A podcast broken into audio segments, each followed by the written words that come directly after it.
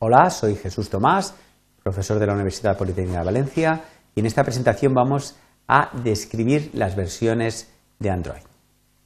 Eh, los objetivos van a ser enumerar las diferentes versiones que han aparecido hasta la fecha y describir las características más importantes de cada una de estas versiones.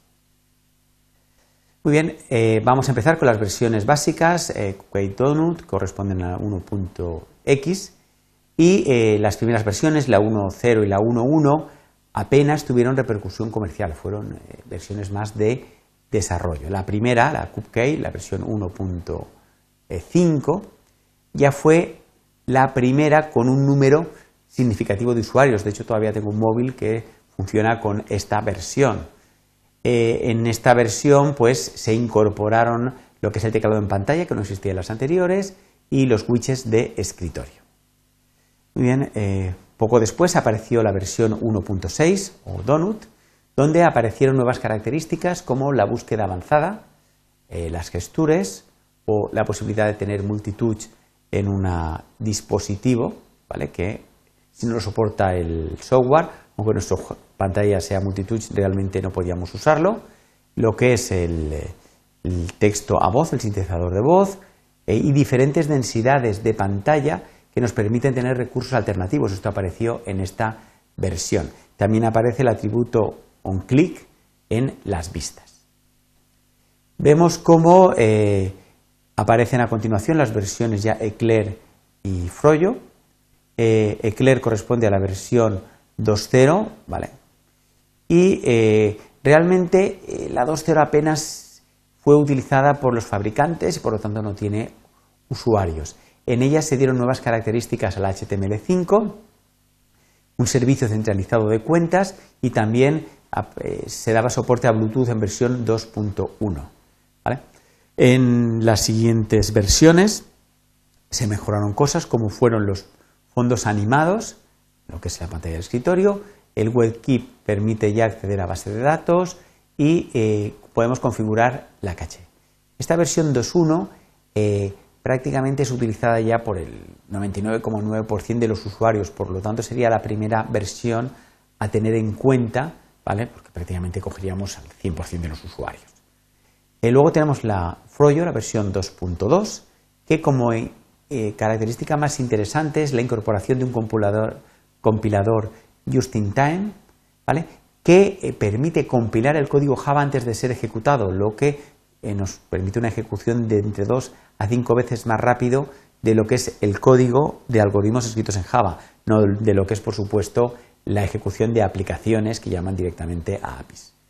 Permite además eh, instalar aplicaciones en memoria externa, característica muy interesante para los que tenemos eh, un exceso de aplicaciones en nuestro móvil. Aparecen las notificaciones push, ¿vale? Las aplicaciones pueden interaccionar directamente con el reconocimiento de voz y además aparecen los modos de interfaz de usuario automóvil y modo noche. La versión 2.3, que todavía es muy utilizada en la actualidad, eh, vemos que se llama Gingerbread y eh, se incorpora un nuevo interfaz de usuario. También se incorpora una segunda cámara para videoconferencia o reconocimiento facial y se mejora un poco en la eficiencia, tanto en un nuevo recolector de basura de Java como en lo que es la ejecución de código nativo, como en un nuevo sistema de ficheros que pasa de Just eh, FFS a EXT4. También se hace un soporte nativo para telefonía sobre Internet, lo que es voz IP, y nuevos códecs tanto de audio como de vídeo. En las siguientes versiones pues, se incorporan nuevas características como más posibilidades con el chip NFC y eh, se fijan algunos errores en la versión 2.4 respecto a la 2.3 ¿vale? y ya se incorporan de forma externa al API lo que es el acceso al USB, que bueno, esta característica mejor la vamos a ver con más detalle en la versión 3, porque ya se incorpora directamente en el API. Que sería la eh, apenas tiene usuarios, es una versión, digamos, que no ha sido muy utilizada eh, y eh, fue específica para tabletas. Esta versión no podía ser instalada en teléfonos móviles. Sin embargo, se añaden características muy importantes. Es un cambio muy revolucionario esta versión.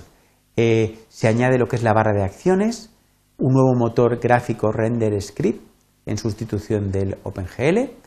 Eh, aparecen los fragments, también un aspecto muy importante, y soporte de procesadores multinúcleos tan habituales hoy en día.